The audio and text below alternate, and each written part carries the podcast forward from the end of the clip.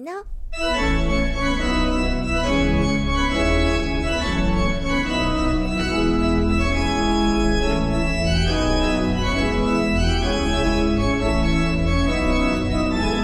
小年的约饭日记。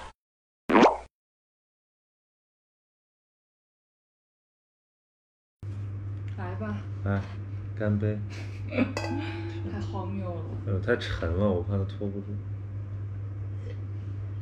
这样喝不到米。 是的，啊，我觉得可能有些朋友不知道我们在喝什么，我们在用高脚杯喝小米粥，因为曹林前几天喝大了，然后需要养一下生，我今天特意为他熬制了小米粥这。小米粥挺好喝的。本来我们俩约的是说周一晚上就喝个酒聊聊天什么的，对，我决定戒酒到 明年，戒酒五分钟。戒酒到明年。来，贵司这个创业情况怎么样？作为 步你履的坚定， 步履啊，我跟你说步履维艰。我刚想说我步我履刚我维刚我艰。 带我带他来这个小区，然后嗯他说这个是个很高档的小区，嗯我说毕竟这都是那个烧钱的阶段嘛。家里我们有并钱没有烧钱，我们在努力赚钱。你不要总说一 些总说一些对我们不利的话，什么是步履是是维艰，在烧是钱。早日把我签下来，我就不用上班了。那不如我们今天就签了吧？ 嗯，那我这还得你你你不是你你你们领导不是会看这个吗？对我们领导会看，我很神奇，我们领那导 那他又他听到了你说你让没有我关签系，我们领吗导很开放。你们领导愿意我们把你签下来吗？领导愿意吗？领导领导愿意哦 一个你电扣话一打好不完好？对 我们聊一些正事儿吧，好，不如聊一聊就是你这半年，我们上一次聊天是几月份啊？上次聊天三月份吧，那正好半年，现在九月份，天哪，正好半年，这半年来过得如何呀？都发生了很多变化。嗯嗯，当时想说要做很多事情，然后都做起来了。嗯当时好像没提做播客这茬，哎，做播客是我们什么时候啊？是后来我见五完月你之份，五月后，份，不是四月份，四月份见完你之后，清明那个假期我去录了一个朋友的啊播客晚风说对，对录完之后我就给你打电话说怎对么对样，对要不要做？你看，我们就是这个疫情还是启发了很多事情，对就是疫情让很多人意识到，这个如果你不抓住现在，你可能就永远抓不住任何机 会。对，天哪，你为为啥现在这么爱上价值啊？呃，人生啊，这不刚喝醉嘛，这不 刚缓过来。你还做了一个修和书院吗？修书院做好几年了，对我们还所做以了修和书院到底是个啥呀？修和书院是一家这个专注于人文社科实验教育的暑期学校，这这个是是你我们们投的资人说的吗？这个我们跟学生也这样讲，对，就大致上来讲，就是说我们觉得现在的这个教育有几大的缺失吧，就是什么师生关系比较冷漠，嗯然后对于审美啊、对于情感啊比较漠视，嗯然后人和人的关系都比较功利化，嗯所以我们就想营造出一个比较乌托邦式的环境，然后让大家来感受这个人与人之间的温情。我我提出一个词啊，我说这个修和书院要打造情志共同体，嗯，就是情感的情，志向的志，就什么意思呢？就是说大家不仅要这个志同道合，最好还要这个温情情趣，啊对对，温情脉脉，对，啊你们也可以被称之为一个情志共同体，或者说一个叫同志共情体。但是你们那个上你们那个修和书院要交钱，呃叫我们是一个但是非来我们具有文化这个情志共同体是可以赚钱的。是可以赚钱的，对，你们收多少钱啊？我们这收能说吗？这能说，我们明码标价。嗯，我们今今年的学费是一万两千八，几天呀？两周，啊，管住宿嗯，高端度假酒店。嗯然后早鸟价是九千八嗯，这个就相当于是，但我们这个钱呢，全部用于是这个学员的成本嗯和这个就是说运营的费用，比如说我们付给老师的课酬啊，我们嗯的一些呃硬件的报销、会议室租用这些东西，嗯我们并不是从学员身上赚任何钱，并且我们每年还为什么要找投资人呢？就是要拉拉拉赞助，然后去嗯那个设奖学金，去帮助那些经济条件不是特别好的同学，然后申请奖学金来参加我们的项目。因为还有很多这个其他的项目，比如说很高端啊，收费很贵啊，嗯然后或者说这种什么专门做学生会主席的，嗯专门做未来商业领袖的，嗯我们就不黑是谁了啊。当然，人家做的也非常不错，嗯对，有些还是朋友做的，对，就是但我们呢就觉自觉自己气质不是那样的，就是主要我们的气质比较草根，嗯对，但是我们都有一些共同点，就是比较理想主义，所以大家就凑在一起做这个事儿。其实，那你说，那比如说，你可以介绍介绍白老师这个项目啊，这个当然是，嗯这个当然不是面向社会的了，但是它也是很理想化的一个东西，嗯对，对吧？它以一己之力来带着一帮人，那我们无非就是说，咱们多凑几个老师一起来做点事儿。你觉得你在这个这嗯东西个联大嗯东西联大，你觉得给你留下了什么遗产吗？其实，呃，参加这个东西联大的每期的这十一个学生，大部分都没有从直接从事像你这样的媒体工作。这不失为一种遗憾，对，不是，就像我这样的，他已经我已经算是很很媒体很了。很媒体了。嗯对，但就是但白老师并不觉得这个就是有是什么不好，对他就觉得说我们带着这种媒体的精神去到各个行业里边，反而是一个好事儿。那这个媒体的精神，或者说这个媒体的核心技能应该是什么呢？就是在我我我想问你，其实我今天晚上想问你这个问题，就是你看你毕业之后选择直接当记者，而且就在我的观察里，你的采访对象是很信任和欣赏你的，嗯他们很愿意对你交底，就是你为什么会有这个特质呢？我觉得其实就是跟人和人的交往有关系吧。一般，呃，肯定是你选择这个你比较感兴趣的这个采访对象或者采访主题，嗯并且做做好充足的准备之后，你再去跟人家聊，嗯人家当然会觉得说，哎，原来你已经这么了解我了，或者说，哎，你你你有几句话你很懂我，或者你能理解我所讲的事情，嗯他就愿意继续跟你谈下去，把你当成一个朋友，或者是当成一个至少是呃在同一理解水平线上的人。嗯对吧？因为大部分我们提起记者，就感觉好像它就是一个功能性的一个一个职务，就好像就是问问问题。那那我觉得一个记者应该有更高的要求，就是你的这个提问不要是重复性的，不要是无意义的，不要是这个要要要要跟对方在这个沟通过程中有所递进的，在逻辑上、在情感上有递进关系的这么，就是说你们聊了一场天儿，最后你要让那个被问的人。跟你聊天的人，他也有一些感触，对吧？比如说我前两天去采访一个企业家，嗯呃，其实我呢，就是毕业就工作了，我也没有做过，我也没有创过业，所以我其实不太了解商业世界的这种尔虞我诈啊，或者血雨腥风。对，但是我看过很多传记，对吧？我可以，我可以借用很多知识背景来来增进这个跟企业家的这种沟通成本。嗯嗯，这样的话，其实他会觉得说，哎，其实这个年轻人还蛮蛮了解我们这个行业的，作为一个企业家，一个民营企业的这个行业。嗯对，所以其实，然后，然后那次采访就进行的很顺利，然后我们就后来还互留了微信。对，你看，这曹宁每次落脚点都是我有一个朋友，我有一个朋友这次落脚点就是我有一个企业家朋友，对说出来名字吓翻你们。没有没有没有，但是这个，但是我们觉得我们觉得这个报名人呢，肯定也不是什么本事，因为这个很多记者啊，也容易迷失在这种这种状态里面。嗯哎，那你刚才说的这种，就是采访之前做好功课，然后和这个采被采访者在同一这个理解的水平线上的对话，给他一些输出，你把这个总结为什么呢？总结为就是，我觉得记者的一个，你说他的核心业务能力啊，我就觉得这个叫提问的能力。就照你这么说，其实我觉得一个只要一个合格的记者，这些能力都是具备的。那就为什么是曹宁呢？大家，我觉得大家的那个，呃，核心技能是不一样的。就是比如说，有的，比如我有一个好朋友，我的同事，对吧？嗯呃，他的核心技能就是，或者说，我觉得认为他最强的竞争力就是他的情感，嗯他特别容易跟人共情，嗯能够在一些细节里面嗯完成对这个人的理解。嗯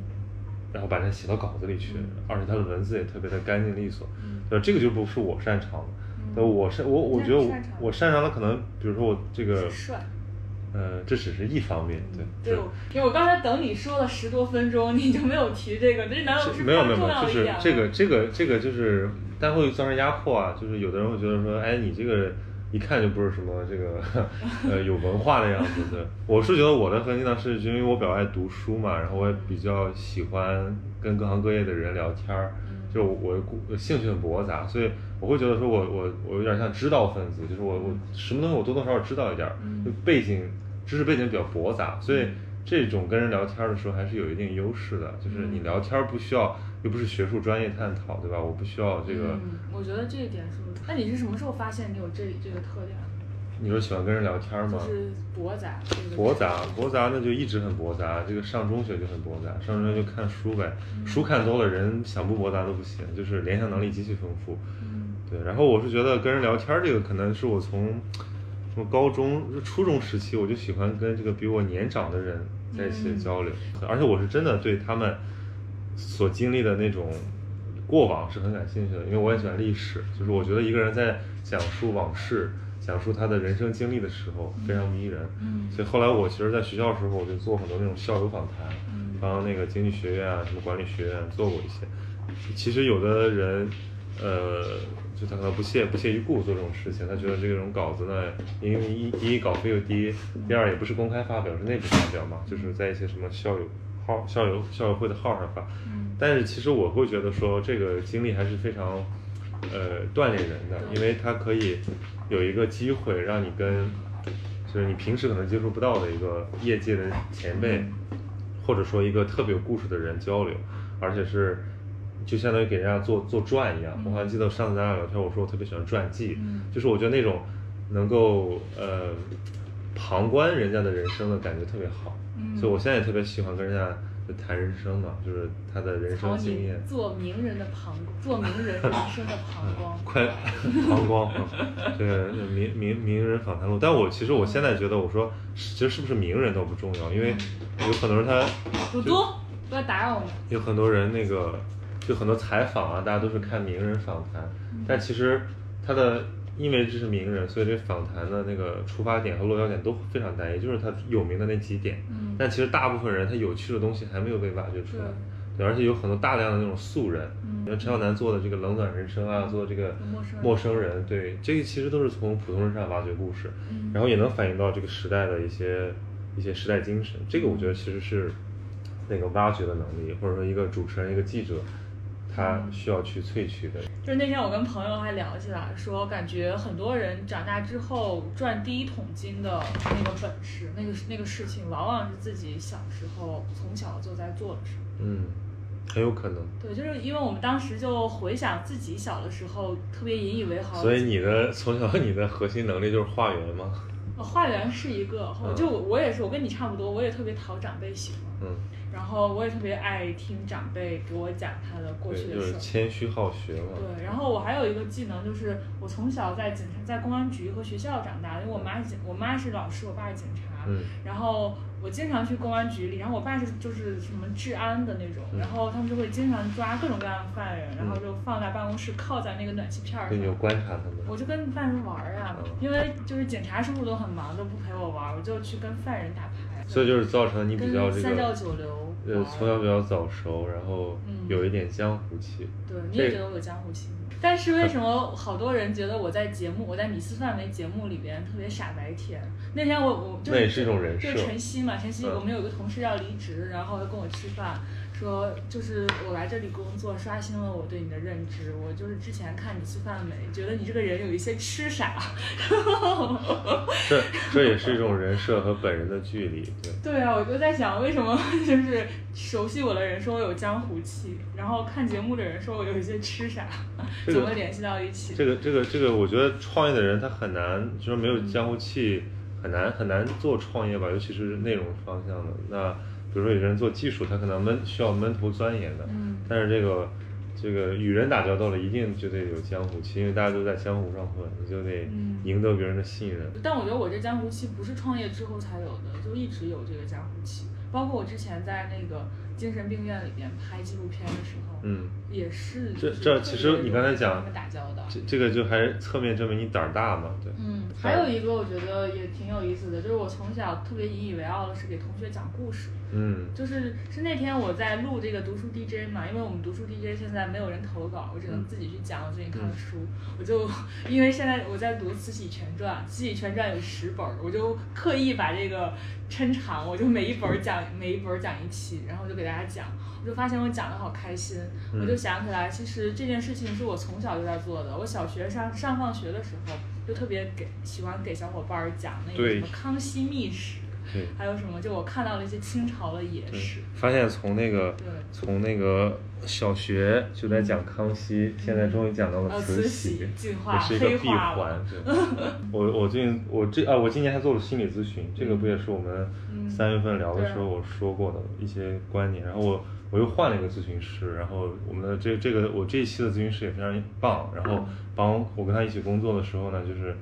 他们都是这样讲的，我们一起工作的时候，而不是说我哦我给你购买他的服务的时候啊，对，天哪，这个这个说法好呀！对啊哦那以后我们就是比如说录播课我们来，一起工听众作朋友们，我们今天一起来工作。我们今天工作的主题是， 对，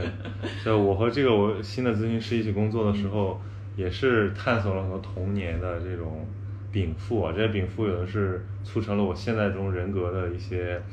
呃优势，但其实也埋下了一些隐患。为什么提这个呢？是因为我发现我小时候也很喜欢讲故事，嗯而且我这个讲故事呢，它还有一种特质，就是叫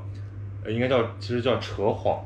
就嗯编瞎话的能力，嗯比如说今天我在家里自己玩儿，对吧？我把那个很好看的花瓶给碎了，嗯但是我知道我菜了，我回晚上回家肯定要挨打，那我就会想各种，就是想一个嗯嗯这个逻辑闭环，然后回来跟我爸妈解释说这对虽然是我菜了，但我不是故意的，或者说至少他们能原谅我。嗯这其实特别考验一个人的临场应这变其实特能力别。考验一个渣 男。嗯，你可以这么说吧，反正就是我会回想起以前的这种呃片段，嗯然后这个其实也塑造了，就是我的一些核心的能力吧，就是这个什么能说会道啊，这种嗯煽动性。然后我同事有一次跟我说，他说：“哎，曹宁啊，觉得你说的这话呢特别不靠谱，但是就是让人有一种跟着你干没有问题的感觉。 啊，我觉得这就是一种煽动性。对，嗯哇，这就是我今天想跟你聊的第天啊，二个主题。原来要深入内自心己是 Q 吧？出来了。还这还我可以本来自不，评。我今天想的是这样的：我们从你的播客聊起，从你的这个开天窗啊、飘忽不定的音质啊聊起，聊你这个人格里边的一些、人格里面的 一些缺陷， 不嗯我是，就是聊你这个，就是你的你的这个聊你这个人性对吧？对对对嗯，好，你们是没有要想到你自己把自己 Q 出来了，那我们就先放掉那个播客音质飘忽不定这件事情，直接开始聊这个。飘忽不定，这个其实是只是个技术问题。然后，呃，整个的分析呢，他说就是我的这个人的人格，嗯它的外面有一层很坚硬的壳，嗯然后内心有一个非常这个有层层在加高的这个一个一个一个水库，嗯一个一个洪峰。什么意思呢？就是说，我这个人他在外面他是有保护层的，嗯他有他有安全距离，就是，呃，你要进到那个壳儿里面去，你才算是真正认识我。如果在这个壳儿外面打打交道呢，大部分的时候你会看到的是一个很社会化的我，嗯或者说和一个很外在的我。嗯但其实我内心呢是有很多能量还没有得到很好的抒发了，所以就像一个洪峰一样，它越积积压越高，对，越积越高。所以说有的时候会有这种能量的喷薄，嗯因为它可能是正面的，比如说突然找到一件自己非常喜欢的事儿，然后嗯一气呵成把它给做出来了，对吧嗯？这种就是说神来。我们的咸宁期没有没有没有，闲情其实个耐力项目，我现在发现，就是比如说有个东西你其实没怎么好好准备，但是你一气呵成，哎，做的还不错，呃，回头一看，哎，这个东西是我做的吗？我怎么不相信呢？就是这种感觉。嗯还有，这还但还有一个问题就是说，它有可能是负向的，就是很多时候你不知道自己为什么会比较低低沉啊，或者有的时候会会莫名的忧伤，莫名的感到空空虚。就这个东西也跟你的那个就是不可言明的这种心理能量有关系。我我记得上次我们说过，这个心理咨询的它的一个主要的功能就是把你的潜意识给意识化，嗯就让你那些你其实不知道自己为什么，但已经被深深烙在你的这个性格基因里的那种东西给它显现出来。嗯这个这个我们称之为认识自己的过程，对吧？嗯然后认识自己的过程之后就是悦纳自己的过程，嗯但是很多人其实没有完成这个认识自己的过程，所以所以没你办法刚才悦纳说了自己。这个壳里边有这个红枫，就是你认识自己。对对，就是我我开始意识到，其实我有很多东西是压抑着的，哦嗯就是因为我我很羡慕那种朋友，他们非常直爽，呃，他们可以直接表达他们的不快，嗯他们也可以直接说出他们的这种非常非常真实的意见和看法，嗯而且他有一种能力能让别人没有那么不舒服，嗯虽然他非常尖锐啊，非常直率嗯，但我不太行，我我我多多少少可能有一点那种讨好型人格，但我不是舔狗那种，我就是嗯我就会觉得说行行行，好好好，就是有点想嗯想承诺自己能力之外的事你情想的时把候当去想前的这个冲突先划掉，就是对先划过，去，或者说就是从小特别想当一个乖小孩儿，嗯或者说从小就特别希望满足别人的期待嗯，但其实后来我发现一个很残酷的事实，就是你抬高了别人的预期，然后又让人家失望，这个就是更糟糕。你还不如一开始把他的预期压低一点。嗯所以我现在就是开始学会拒绝，嗯或者说开始就是成立自己的能力是有限的，承认这个很多事情我是做不到的，嗯就是拒绝掉很多诱惑。这个其实是一个很很对我来讲是一个蛮蛮难的过程，就是你嗯要改变你自己过去十几年形成的一种一种模式。对，你是什么时候开始意识到自己有这种讨好型人格，或者是这种避免冲突的这种倾向？就是呃，应该就是说，当很多事情嗯以同一种死结的死循环的方式反复出现嗯的比时候如，说呢，就是你比如说这个拖延啊，对吧？这个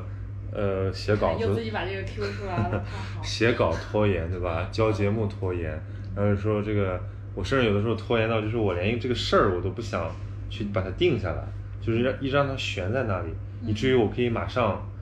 就是比如说我可以今天决定明天做什么，但这个会让别人很难受啊、那其实我后来嗯我反思了一下，就是说这是不是我怎么说有完美主义？其实我没有太多的完美主义啊，嗯我跟那种那种那种嗯精益求精的人，或者说那种匠人强迫。那个是很正向的，完美主义是个负面的词，就是说它很较真儿，它很强迫症那种，不太一样。嗯我但我就是我，我后来我想到为什么我老拖延呢？是因为我我确实做不了，我应该是高估了自己的能力，事儿太多了事儿太多了，而且就是不顾这个现实因素把它都接下来了。嗯就是我经常在一个我的那个手账上记我这周要做的事情嗯，我记完那个过程很爽，嗯，然后就是一扔，然后到了下一周一看嗯，哎，怎么只完成了什么都没做只完成了三分之一，对吧嗯？但其实我发现我这一周很忙，而且我这三分之一做了我也累个够呛嗯。后来我发现说，那就是问题来了，嗯就说明你给自己安排太多活儿了。啊、这个其实是我后来反思之后的结果。然后我现在准备这个明天离离开北京之后，我要好好休息休息，我就不接不接什么新的事儿了，嗯就先把手头上已经有的东西做好，然后到年底吧，陆陆续续有一个，有一或者说在过生日之前有一个天哪，你还提示了你的生日，有一几个月几交号代，呀？十一月二十一号， 对、啊对，嗯，就是大概是这样一个过你程。过生日不喝酒吗？过生日也不知道在哪儿过，不可以不喝酒啊，我们可以喝小米粥啊，啊一饮 而尽。你看这个还有挂壁，吧卑鄙下流。卑鄙下流， 好吧。哎，你觉得你有这个过程吗？就是，嗯，其实我觉得这个过程才是成长。每个人都有啊。对，就是嗯你会发现原来对自己的那个预判可能是有问题的。嗯就比如说我以前以以前一直觉得自己是一个很热情，嗯是一个很外向，嗯然后是一个这种，其实我做事儿的时候，单纯做事儿的时候效率还挺高的，是一个比较急性子的人。但后来发现我给很多人留下的印象，包括很多这种客观的评价，嗯发现我是一个忧郁的，甚至是带着一点儿漠然的，嗯一点儿不可接近的，一点儿神秘的，然后经常拖延的。不太靠谱的这么一 个人，当我意识到这个问题的时候，我就发现我我需要开始校正自己的自我认知。你有你有这种嗯我觉过程吗？得哎别人认识你的过程，其实也跟这个是一样的，就是一开始觉得你是哎热不行，情怎的么，心脏有点痛？会不会当场那个心脏病发 去世？怎么了？你没事心没事脏没不事没好吗？事，就是刚才岔气儿了。啊，就是别是我小米粥里放了什么吧对。 我今天刚看完、这实个，力有 毒，刚看完这个慈禧太后把慈安太后给毒死了。 用砒霜是吗？不是，就是呃，我也不知道用什么药，反正放在她的糕点里边儿把她给毒死了。嗯，你你你，比如说你你刚才讲你有这个过程吗？在，其实我觉得这个可能更多会发生在中学到大学，以及我们现在这种刚刚进入职场的阶段我。觉得我时时刻刻都有这个，每我每年都有这个过程。嗯比如说我今年我自我认知上最大的不一样，就是我能接受这个女老板、女企业家这个身份。在之前我是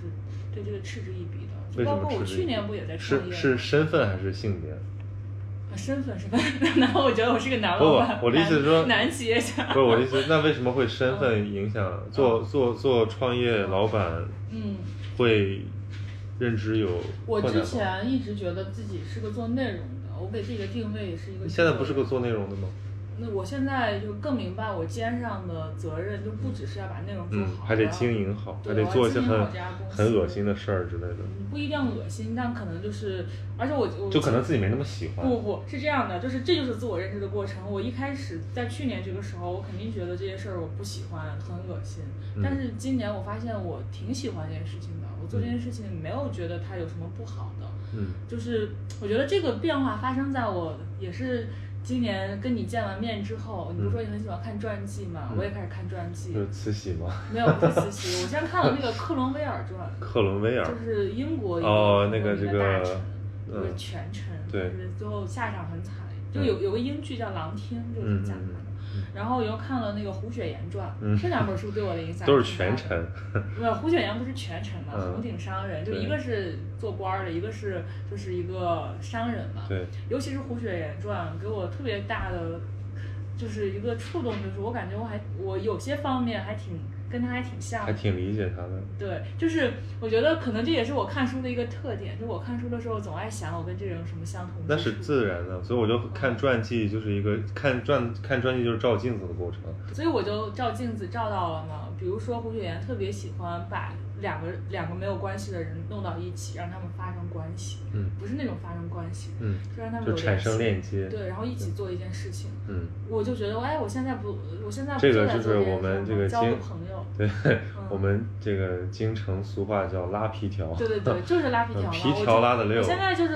我觉得自己很像一个拉皮条的，但是我在去年这个时候、前年这个时候，我们节目也来过一些拉皮条的朋友，嗯比如说他很引以为傲，他把身边的两谁撮合到一起，还赚中介费什么的。但是当时我们就对那个人嗤之以鼻，或者觉得他做的这是什么营生啊？嗯对。但是现在我发现，今年我然后连认续清了自己，其实也不过是这对样。啊，我就是我，我觉得还挺快乐的，而且我也对挺接纳这个，觉得这我事儿快乐的我自己我，你比如说我，我就来你这地方好几次了。其实我每次来，我觉得哎，一帮人挺热闹的，然后大家互相聊一聊，嗯很开心。然后我今年在广广州，我就组织了一个这个观影会，嗯。然后我就那天特别享受，帮大家订了酒、订了餐、订了水果，然后安排了电影，然后还是有一些是熟客，有一些是这个同事，然后还有一些是新报名的朋友，嗯然后来了二十个人嗯，在一个一个房间里，在就是它一个客厅，然后加一个阳台，嗯然后我就像一个主人一你样，是不是也挺享受这个？哎我非常享受，就是那天让我觉得我可以不跟谁说话，我可以一直很忙碌，但是我同时，我我是一个很热情好客的一个状态，就是我嗯同时你也是有人存陪在伴中，对间对你也有存在感，并不对是没有存，在很有存在感。那个那个，我跟你说，做 party 的主人非常有存在感，嗯所以我知道为什么那些英剧里面那些嗯人特别喜欢做做主人，对吧？嗯对，后来就当然后来我不住那儿了呢，我就因为因为我家也没有很大，所以我也不太请很多人过去，我最多就是两三个朋友在家聊聊天儿。嗯后来我发现其实这个就是你属性性格里面的一个秉性，嗯这个也是自我认知的一部分。一直我我一直以为就自己是一个很独立、很喜欢孤独、很独来独往，对，很独来独往，很很不粘着，很、嗯很不需要别人的人。后来发现其实不是，就是你跟朋友在一块儿是开心的，如果这些朋友还能给你带来一些这种很积极的正正面的影响的话，嗯那你就应该把这种形式给给保留下来。嗯所以我觉得我在上海的时候，比我在广州的时候要快乐，就是因为我在上海的时候，朋友的这种交往更健康，也就更多。更多对，在广州其实是刻意把自己封闭了一下。对，嗯，哎，我我其实想接着跟你聊你刚才说的那个，就是挖掘你的叫什么来着？内心，对，嗯。就是有有有光明，就是有好的地方，然后也有不好的地方。因为我觉得一个人他其实，只要我们说这个人心智正常嗯 啊，他就一定会有他优势的那面和他嗯相对的不足，而且有可能这都是一体两面的东西嗯。就你最难，为什么说认识自己、接纳自己很难？就是说你不得不接受，其实你的劣势也是你的优势，嗯或者以后可能坑了你的也是你最大的特长。对，那你觉得你的那个是什么呢？就是我觉得我我我， 我我觉得我我的问题就是这个 ego 太大了，就是自我太太庞大了。嗯，哎，你为啥觉得你 ego 太大呀？我觉得我见过很多 ego 比你大很多的人，嗯，那你可以讲讲他们是什么样子？他们跟我说话的时候不会看我，那我觉得这个是他们有点儿， 那就是别有的点方不礼貌 别的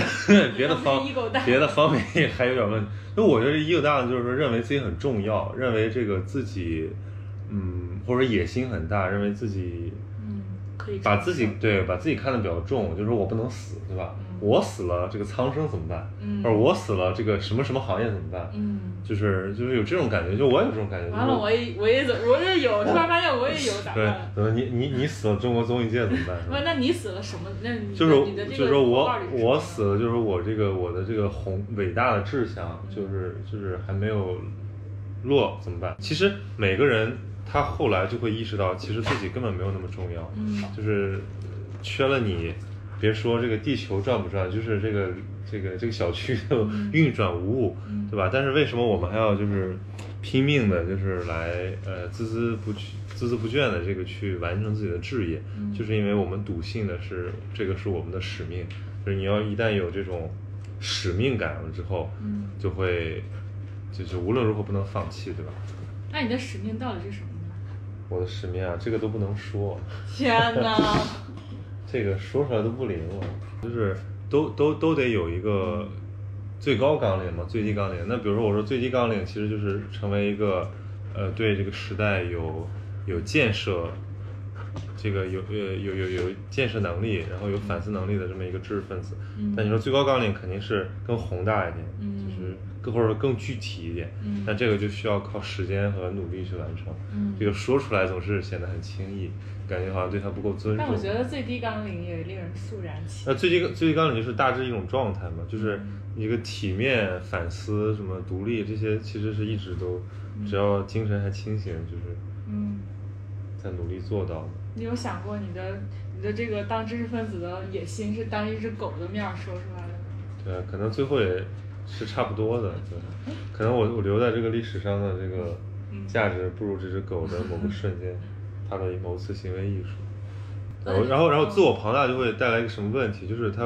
容易忽视别人的感受，嗯就或者说太我行我素了。不是，那你刚才又说你是一个讨好型人格的人，这不是？不是，所以我说我不是那种讨好型人格嘛，那种讨好型人格是他因为自我很弱小，嗯他希望他别别人喜欢他的自我依附在对啊别人之上。嗯我是那种，因为我觉得我自己很好，嗯我觉得我自你一己定很会棒，被别人喜欢我对那我你值要得被怜喜悯一下欢，世人，不是然怜后悯，就是说我值得播撒被一下爱我意我值得被喜欢，然后我也能够做到。它是一种，其实也是一种狂妄，对自己的过度的这种自信。嗯那这种东西也会把我给害掉，就会变得这个非常的膨胀，嗯非常的这个眼高手低。所以我觉得那个也是不好的。嗯，哇，你能看到这一层还挺好。就是你得先，人家说这个叫见众生嘛，对吧？你嗯得先发现身边的人，就是你不能觉得说这事儿我就要这么做，然后非不这么做，其他就是错的，因为我要这么做，这是我的自由意志。那你要考虑到别人也是一个完整独立的人，嗯对吧？嗯你也考虑到人家有自己的看法。那有的时候你要学会用一种更柔和的方式，用用水的方式去做事。嗯，你之前是用之前可能就是我就觉得说这个事儿很简单，就是我想做我做成了，嗯，或者我想做我没做成，我你下的次世做界成。里没有别人。对，就是我会我会淡化，我我我如果别人或者说别人如果他他跟我想象不一样，我会很我会很气恼，或者我会很痛苦吧。嗯但我现在我不痛苦了，我觉得这个是再正常不过的事情。嗯就是如果有冲突，如果有挫折，这个其实是一个很好的机会，对吧？嗯就是你可以想想，哎，是不是自己出了什么问题？嗯其实生活就有的生活对于每个人都是公平的，他有的时候会对某些人很幸运，但他也有的时候也会暴锤一些人。嗯但其实暴锤那些人的时候，这也不是他就是对你很狠，他可能给你一个机会，嗯你可以借由此反思，成为一个对最好的、更好的一个人。其实我们越是那些一路顺风顺水、很幸运的人，他反而可能没这个机会。对，那你有想过你以后特别理想的一种生活吗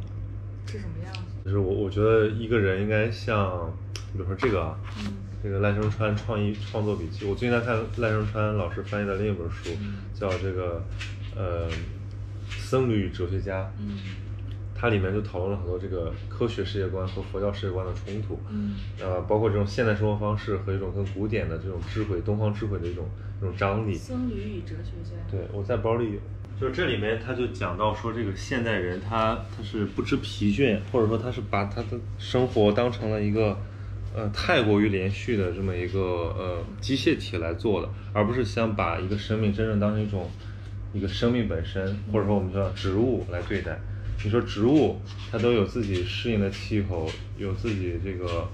呃得以存续的条件。其实人也是这样，嗯你一个人，你就算你再有志向，你也不可能突破你自身的那些天然的局限，对吧？你不要把你的身体搞垮，你不要弄得众叛亲离，对吧？这些都是一些嗯人作为这个这个动物性的嗯或者生物性的一些一些限制。其实智慧首先是洞察到这些限制。嗯。然后我刚才就想说，其实那先等会儿，为什么父这里边是父和子？复合子，因为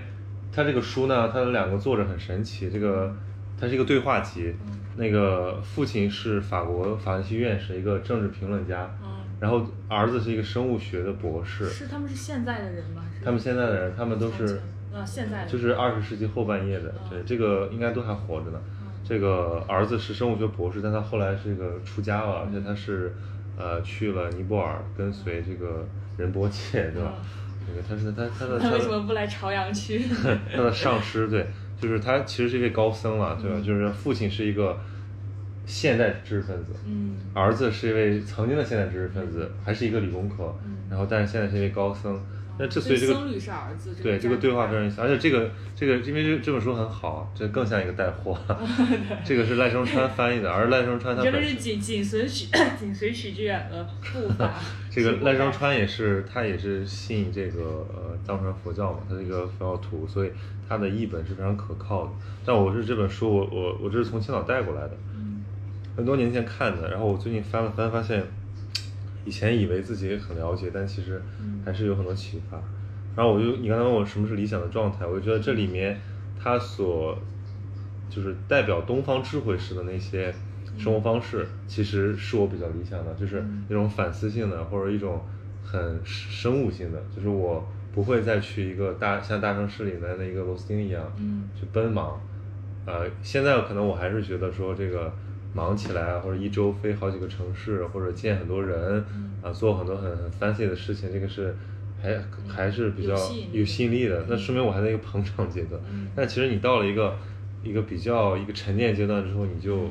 你就不需要这些东西了，你不需要外界来给你注意力，让你确认自己的存在了嗯。你靠内在的自我也能够完成了，那个是比较理想的。那你觉得这个过程是不是他之前一定会经历过？我先积攒够了足够多的外界注意力，再去做这件事情。不一定吧，有的人他他天然的不需要那些就可能某一个瞬间，你真的就就就就就悟了。就我觉得这个是一个，就真的是嗯不在于他已他不在于你已经积累了多少外界的注意力。他，那你有的，比如说你说我是从渐渐，我是渐渐的，对吧？嗯有的时候我是顿悟、嗯渐悟或者顿悟，它我觉得都是通往这个嗯理想状态的方法、法门，对吧？我们说有很多法门，嗯，你刚才说这个动物性，我就想到我最近认识了几个人，嗯我就会觉得他们让我觉得他们活得很像个人。就是那个王汉阳来过嗯我的这个约饭，嗯就是他是做人工智能，是做飞行机，是造飞行汽车的，嗯就这个东西听上去就非常的梦幻。然后他嗯自己除了做这个就是这种 AI 的创业之外，他生活里就是会好奇各种有意思的事情，并且真的去做它，比如说嗯去探访古建筑，嗯然后他很喜欢爬行动物，他会去那个找中国的各种爬行动物去看它们等等。我就觉得，就是作为一个现代都市里的一个搞人工智能的现代化的年轻人，没有被然后框住，对，非常就非常的像个人，就说明就说明这个好奇心还在嘛，想象力还在。嗯对对，就我前几天回回二中嗯，回我们的这个母校，嗯然后就去看现，就是我看了一些学生啊，一些中中学生嗯，那想到自己那个以前的状态，就发现其实有一段时间还是内心非常平和的，目标非常简单，嗯生活非常规律嗯，然后非常爱这个世界。嗯最近不是有首歌叫什么“我好想爱这个世界”，嗯我发现就大家现在是得到了很多东西，但是很难爱这个世界了嗯这个又很奇怪。呃嗯，其实我们不是我们不是匮乏，我们就是过度丰富了，或者说我们想要的东西太多了，我们总觉得不满足，我们总横挑鼻子竖挑眼。然后其实你往回望，对吧嗯？你发现其实有那么一个阶段，其实你是可以满足的。嗯呃，但现在大部分人习惯于往往往前看，就是嗯希望我们未来实现一个更加丰富的一个状态嗯。那那个状态是不是一个合理的期待？这个其实是要打个问号的。对。哎，那你高中的时候，希望你快三十岁，就二十来岁的时候，是一个什么样的生活状态？哎，我记得好像我是不是在我那播客里和谁聊天的时候说过这个事儿？就是我我我现在想，我十几岁的梦想其实我都实现了。嗯，就是我我对我那天想，我也是。对啊，就是我我十五岁的时候，你想想二中那个状态，呃，我当时看一些这个什么《南方周末》《南方窗》《三联》《生活周刊》，然后我就我我就在想，我说，哎呀，什么时候我能离开这个鬼地方？然后，呃，我我是以我以一个什么什么这个记者或者说一个作家的身份旅行，嗯然后会经济独立，然后掌握自己的生活，同时还有自己的这个，就还有就是表达欲得到充分的尊重，然后同时还能收获自己的这个关注，嗯啊、啊、因为自己的这个才华或者因为自己的这些特特殊的一些想法、嗯独特性受到关注。嗯后来发现这不就是我现在做的事儿嘛，就是其实是很接近了，嗯对。但是我现在依然有自己的苦恼和，就我到了我现在这个状态，其实早就不在乎这些东西了，嗯更在乎的是这种更内在的，或者说更加，就是不是一个很着相的东西了。哎，那你刚才说的是你你期待的将来的生活状态是一种非常内内内在的内在东西很丰富、对很平静的。但是如果你把它给具象化呢，它是一种什么样的生活？这样的话，我觉得那就是自由独立的生活。嗯，你周围是什么样的人？你在一个什么样哦的，城对市？你这你这个你这个也说的倒是比较嗯比较对，就是其实跟什么样的人为伍这个很重要。我有一天发了一个朋友圈，嗯，我说这个，做时间的朋友。 我说这个自我教育首先是选择与什么样的人为伍，对，这是我明显感受到这个。如果我遇到一个很好的朋友，或者说一个对我有有正能量的人，嗯我就会被他影响。那如果我是一帮很乌合之众的朋友，一帮这个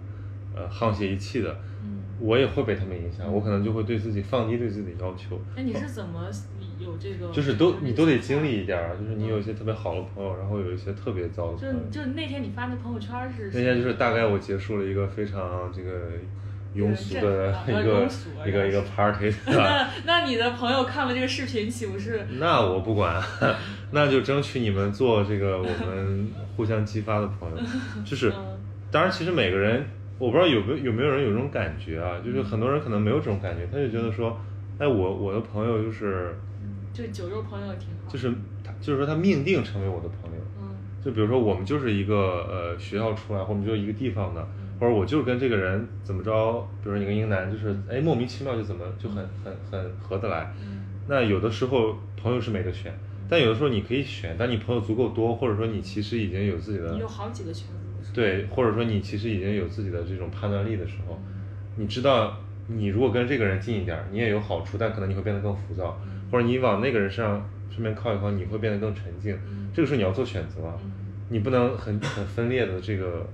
接受一种完全不一样的影响。嗯所以我觉得这个时候就是人，那个时候你选的是朋友，嗯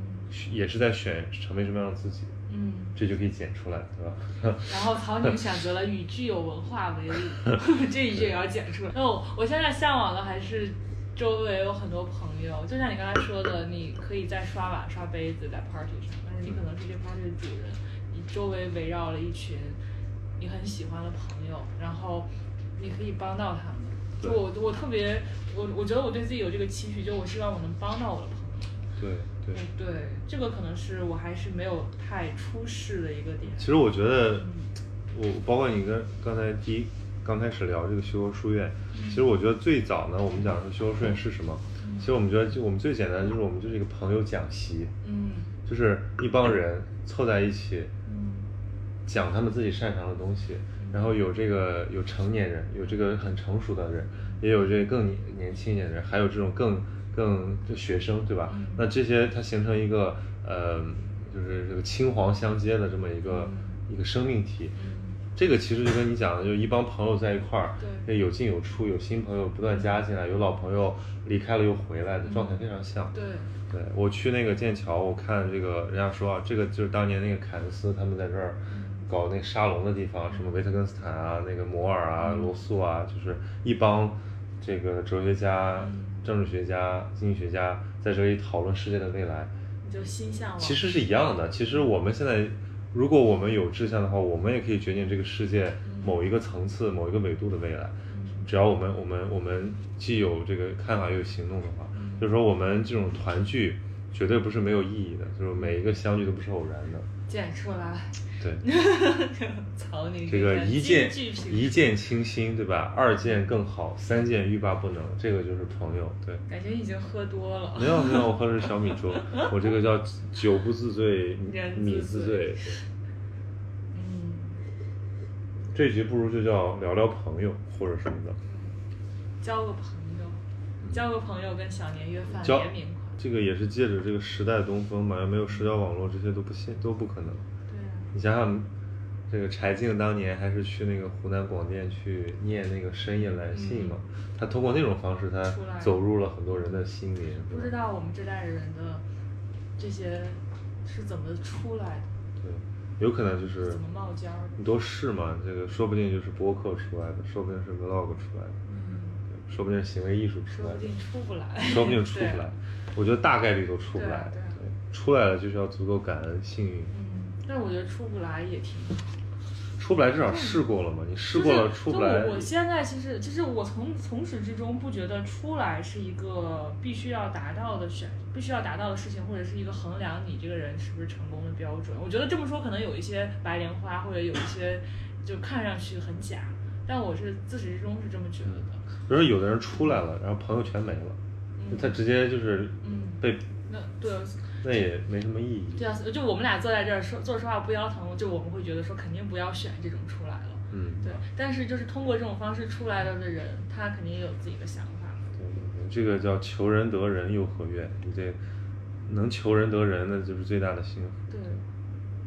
现在看你求的什么。对，所以我觉得我求的更多的还是我周围有一群朋友，然后